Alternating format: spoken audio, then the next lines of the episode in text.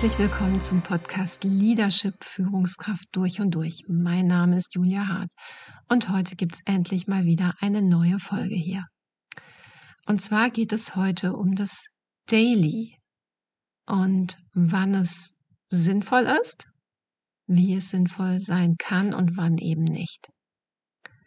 Mir begegnet das ganz häufig in der Arbeit mit Teams, dass es dort ein Daily gibt und die Leute aber sagen, ähm, irgendwie macht es keinen Sinn, die Hälfte kommt nicht, ähm, was interessiert es mich denn, was du den Tag über machst? Und so weiter. Vielleicht kennen Sie das auch. Oder vielleicht haben Sie es sogar in Ihrem eigenen Team, dieses Thema. Ich erlebe, dass Dailies oft installiert wurden, weil man eigentlich die Zusammenarbeit im Team verbessern möchte und dafür glaubt, wenn man sich morgens eine Viertelstunde zusammenstellt, zusammensetzt, zusammenklickt und darüber austauscht, dass das hilfreich ist, zu wissen, was die anderen machen.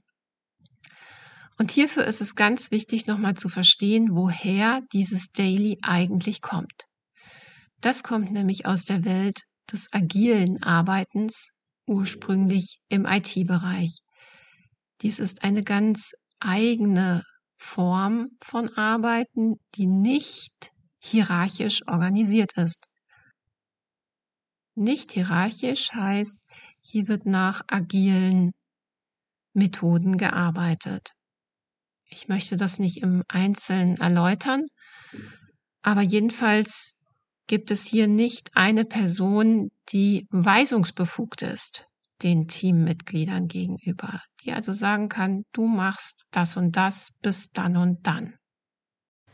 Der sogenannte Product Owner gibt die Aufgaben wie in einen Topf oder an ein Board. Alles das, was zu tun ist, kann man dort erkennen und die jeweiligen Teammitglieder müssen sich die einzelnen Aufgaben dort holen. Und das bedeutet, dass nicht immer jeder weiß, was der andere eigentlich tut, es aber wichtig ist für die eigene Arbeit, das zu wissen. In einem solchen Kontext ist das Daily entstanden und hier ist es sehr sinnvoll, sich darüber auszutauschen, welche Aufgabe habe ich mir wie genommen, wie komme ich damit zurecht, woran arbeite ich heute, woran habe ich gestern gearbeitet. Es ist sozusagen spannend und notwendig, das zu erfahren. Hingegen in einem hierarchisch organisierten System ist das ganz anders. Hier kann ja der Vorgesetzte den einzelnen Mitarbeitern die Aufgaben zuteilen, auch sagen, wer wann etwas zu erledigen hat. Und dann zum Beispiel ein Daily zu machen in einem Team von Sachbearbeitern, wo jeder für bestimmte Kunden zum Beispiel zuständig ist, die Aufgaben ganz klar definiert sind, macht in dem ursprünglichen Sinn des Dailies keinen Sinn, weil jeder eigentlich weiß, was die anderen machen. Und hier ist es ganz normal, dass es dazu kommt, dass die Mitarbeiter nicht wirklich teilnehmen, dass sie sich fragen, ob das nicht eine vergeudete Viertelstunde ist und was das eigentlich soll. Nun halte ich ja den Teamaustausch für etwas sehr Wichtiges und deshalb stellt sich ja die Frage, wenn Sie in einem hierarchischen System oder auch in einer Matrixorganisation arbeiten, wie kann denn Ihr Daily sein, dass es sinnvoll ist? Und dafür ist es hilfreich, sich die Frage des Warum zu stellen. Warum wollen Sie das machen? Was ist der Sinn und Zweck davon?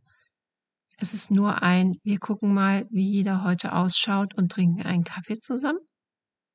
Dann wird die Hälfte der Mitarbeiter wohl wegbleiben, weil sie lieber ihre Arbeit erledigen will. Wie wäre es, dieses Warum gemeinsam mit dem Team zu erarbeiten? Also, was ist denn für euch sinnvoll in einer solchen Viertelstunde am Morgen zu erfahren? Worum geht es denn? Geht es vielleicht um die Stimmung insgesamt? Geht es darum, wie es mir mit meinen Aufgaben geht? Geht es darum, ein bestimmtes Ziel zu erreichen. Worum soll es eigentlich gehen? Und hier können Sie als Vorgesetzter eine Idee haben, welches sinnvolle Warum es geben könnte. Aber ich denke, noch reicher wird ein Daily, wenn Sie dieses Warum mit Ihrem Team besprechen.